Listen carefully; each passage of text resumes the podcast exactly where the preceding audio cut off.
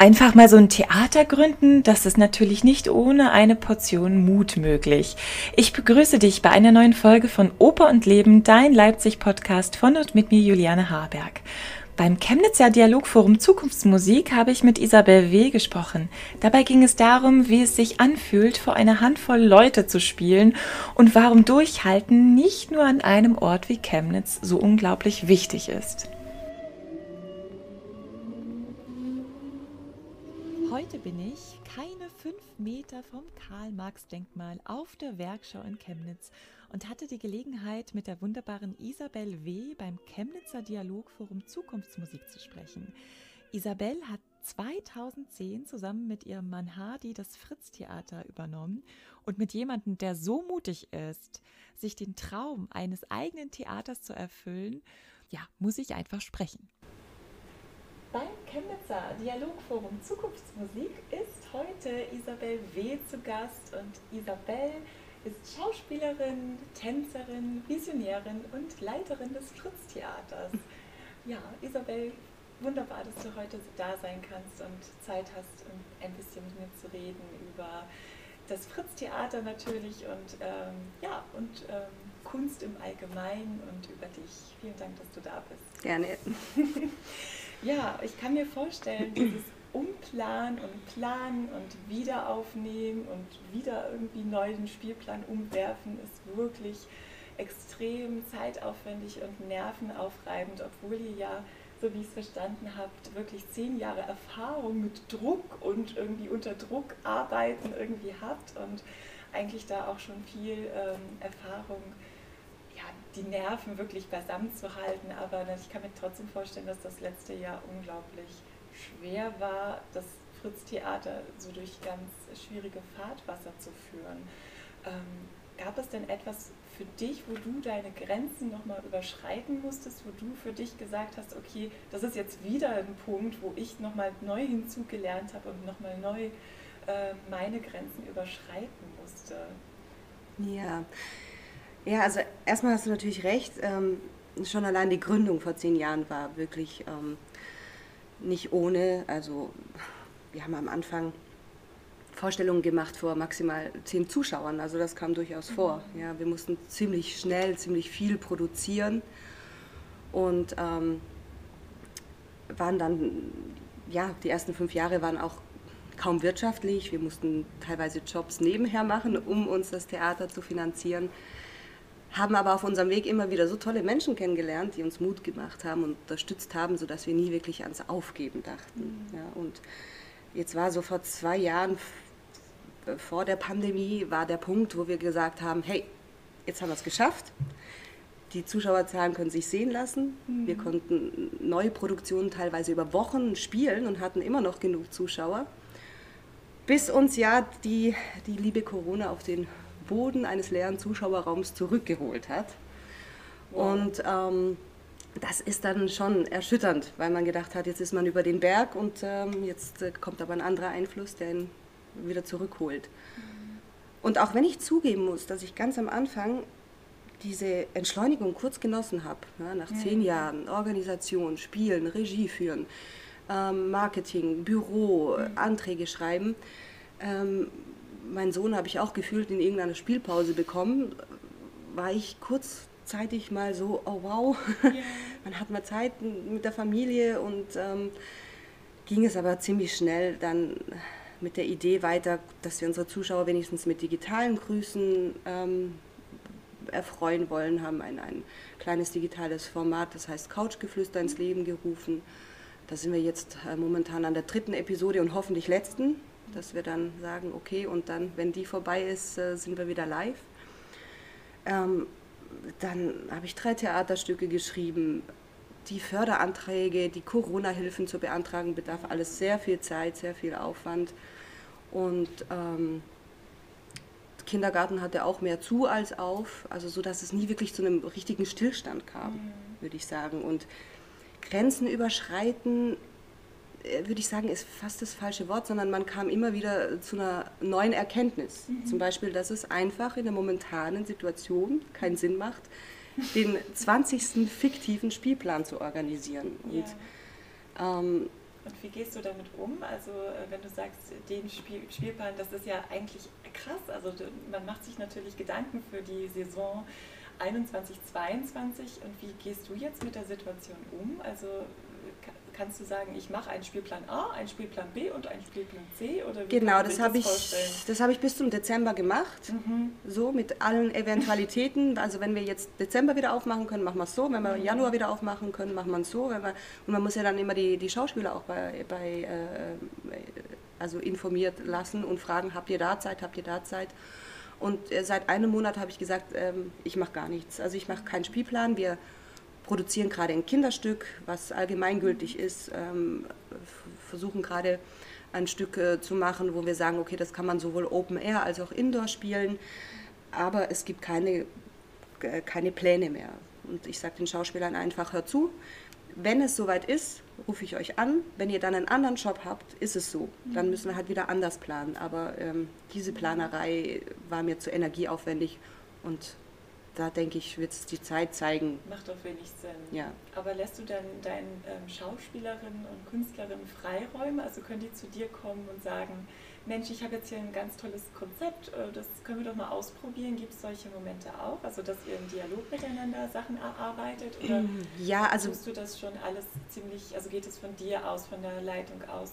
Du leitest das Fritz-Theater ja nicht alleine, sondern. Genau, nein, wir sind da zu dritt und wir sind mhm. alle, ähm, wir haben alle unseren eigenen Kopf und das ist auch gut so.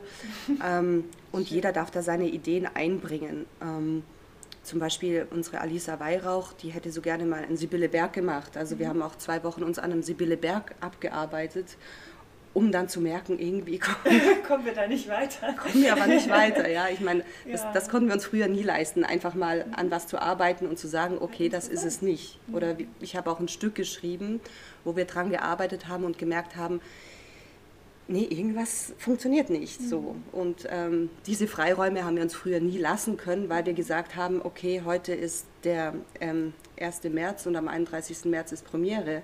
Und da kommt man dann nicht zu dem Punkt, wo, wo, man sagt, es geht nicht, sondern es muss dann gehen und dann muss man mhm. Premiere machen. Und ähm, ja, doch diese Freiheiten lassen wir uns gerade schon, dass wir mhm. Sachen anproben oder, oder gucken und einfach auch sagen, okay, wir können auch scheitern und es ist momentan nicht so schlimm. Richtig, also das ist ja auf jeden Fall was total Positives. Aber das würde ich gerne nochmal aufnehmen, weil mich interessiert das total, ähm, dass du ja, du bist ja einfach losgegangen und hast gesagt, wir übernehmen jetzt das Fritz-Theater. War denn so ein Leitgedanke auch, dass du eigentlich deine künstlerische Freiheit dort haben wolltest? Also dass du Stücke machen wolltest, für du, du also hinter die du sehr alleine stehst? Oder war das eher das Gefühl, ich will dem Publikum was zurückgeben, ich will vermittelnd äh, arbeiten. Also ich kann mir vorstellen, dass die künstlerische Freiheit doch eine große Rolle damals gespielt hat. 2010, glaube ich, war das, ne, ja. wo ihr eröffnet habt. Ähm, ja, also das sind mehrere Punkte, die uns dazu gebracht haben. Erstens mal habe ich meinen Partner bei der Arbeit kennengelernt, mhm. ähm, der Regisseur ist und wir uns einfach auf der künstlerischen Ebene noch dazu sehr gut verstanden haben und, und, und, und Draht zueinander hatten. Und ähm, er damals zu mir in der Produktion gesagt hat, mit dir könnte ich mir vorstellen, um die Welt zu ziehen und Theater zu machen. Oh. Und da wurde aus der ja, und da wurde aus der Welt wurde Chemnitz. und, Chemnitz äh, ist aber europäische Kulturhauptstadt. Ja, also genau, das wussten also, wir vor zehn Jahren aber noch nicht. aber ihr wusstet das, vielleicht hatte man das im Gespür. Genau, genau. Schön. Und ähm, da äh, bedarf es ja auch äh, mehrerer Fähigkeiten, um ein Theater zu führen. Ja? Es ist ja nicht nur der künstlerische Ausdruck, sondern auch die Lust am Organisieren, am ja, am Mitdenken, am den Gesamtüberblick wahren. Und da war ich jemand, der da die Stärken hat und mein Partner ist jemand, der, der wirklich detailverliebt ist, also der äh, ich glaube, sowas passiert manchmal nicht mal an den großen Häusern, dass wenn man ein Bühnenbild baut, dass es ihm wichtig ist, wenn ganz oben noch äh, ein Stuck drankommt, ja, wo ich dann sage, also äh, Hardy, wirklich, äh, das, das machen wahrscheinlich nicht mal die großen Opernhäuser. Das ist halt Leidenschaft. Ja, genau, aber das ist dann so, was uns wahnsinnig verbindet ja. und ergänzt ist ähm, halt seine äh, Detailverliebtheit und, und, und mein Pragmatismus manchmal. Ähm, das war auf jeden Fall ein Grund für uns, ähm, selber Theater zu machen, einfach die Energien, die wir haben, positiv zu nutzen. Und manchmal, wenn man in so einem Betrieb arbeitet, verpufft oft auch Energie durch, weiß ich nicht, cholerische Regisseure oder ähm, Selbstdarsteller, wo man dann denkt, puh, in den zwei Stunden, wo der sich jetzt hier abgearbeitet hat, hätte man so viel Schönes machen können. Mhm. Und ähm, das war auch hauptsächlich ein Grund dafür, selbst Theater zu machen. Mhm. Also ja. ein eigenes Team aufzubauen, mit genau. dem man längerfristig zusammenarbeitet. Genau. Schön. Ja, und wir sind ja auch, die Alisa kam zwei Jahre später mit fest ins Team und wir drei wuppen das eigentlich mit ähm, ein paar festen Schauspielern, die wir mhm. haben und, und, und, und, vielen lieben, helfenden Händen, ähm, sind wir eigentlich ein, ein, ein fester Kern. Ja.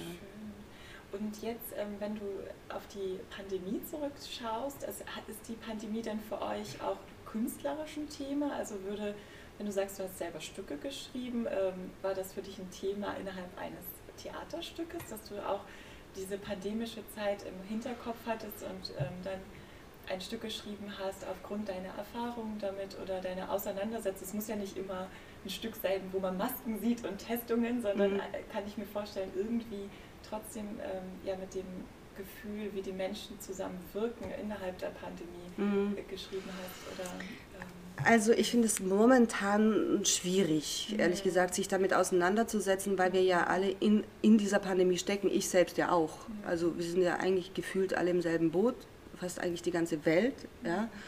Und da finde ich das immer schwierig, sich drüber zu stellen und zu kommentieren. Also ich möchte selber erstmal ähm, sicher an Land kommen und mir dann vielleicht Gedanken darüber zu machen, wie also hoch der genau wie hoch der Wellengang war und, und, und was, was man hätte anders machen können. Ähm, natürlich befassen wir uns in dem Fall gerade sehr mit, also auch mit diesen Couchgeflüstern, was wir jetzt in der dritten Episode machen, mit der ähm, Einsamkeit, mhm. mit der Vereinzelung, mhm. ähm, die ja auch die Pandemie sehr betrifft, die Isolation. Aber so künstlerisch auseinandersetzen im Großen und Ganzen finde ich schwierig, weil man mittendrin steckt. Mhm. Du meinst, dann braucht man wirklich Abstand, um ja. reflektieren zu können. Genau. Und dann auch alle, alle Positionen zu, zu erfahren und zu erspüren. Mhm. Ich weiß ja ganz, ganz bei ganz vielen Menschen nicht, wie die sich gerade fühlen und genau. um da nicht irgendwie pietätlos oder grenzenüberschreitend zu handeln, mhm. finde ich das eigentlich wichtig, ja, dass man einen gewissen Abstand hat. Ja. ja. weil ich mir vorstellen kann, man tritt dann die Menschen auch auf die Füße, wenn sie ja. dann Theaterstücke sehen, wo man dann wieder Masken sieht und ja. welches macht wahrscheinlich wenig Sinn. Aber worauf kann sich das Publikum dann bei euch freuen jetzt in kommenden Zeit? Also ich hoffe ja, dass wir im Sommer so ein bisschen vielleicht mhm. wieder öffnen dürfen und ich denke auch, wenn wir den Mai und Juni nochmal schaffen, dass das ja vielleicht ähm, wir nochmal die Chance haben, im Juni oder Juli äh, Musik und vor allen Dingen auch Theaterstücke zu sehen. Was mhm. gibt es denn bei euch? Dann noch zu erwarten? Ja, also momentan arbeite ich mit Alisa gerade an einem selbstgeschriebenen Märchen für Kinder, die chinesische Nachtigall, mhm. ähm, wo wir hoffen, dass wir die vielleicht auch ähm, draußen spielen können. Und ähm, ansonsten äh, ist es bei uns immer so, dass die Visionen mit den Aufgaben kommen.